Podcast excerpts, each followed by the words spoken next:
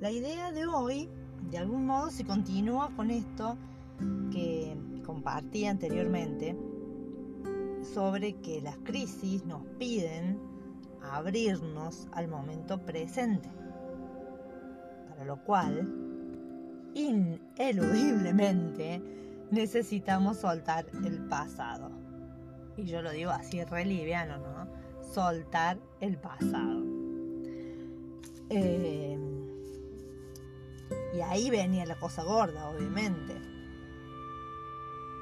Decía yo en ese audio, soltar un pasado que ya no es. Igual todo pasado ya no es, pero em, justo ese pasado que ya no es que, que yo quería que siga siendo así.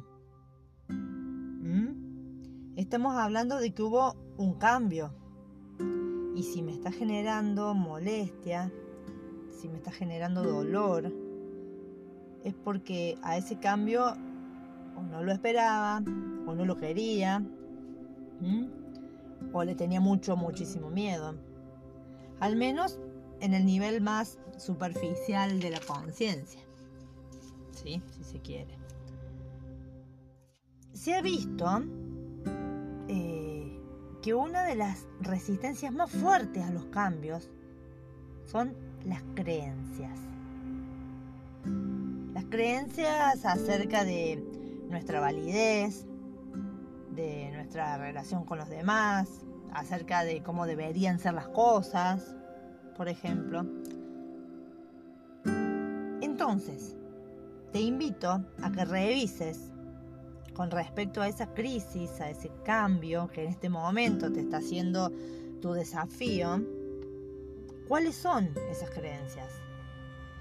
¿Qué historia me estoy contando sobre este tema? ¿Desde qué lugar me estoy parando? ¿Estoy desde un lugar de víctima? ¿Estoy desde un lugar de acusador, de acusadora?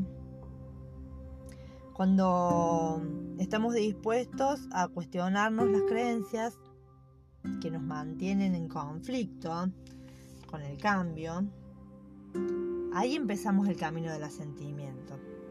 Y asentimiento no es resignación, es algo como más espiritual, es como ser incondicional con la experiencia que estoy viviendo.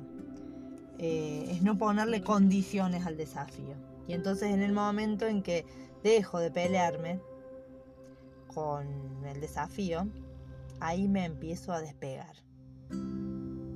Y elijo cómo atravesar, qué aprender y bueno, y hacia dónde y cómo seguir. Ahí te dejo una tareita entonces. Yo también la tomo.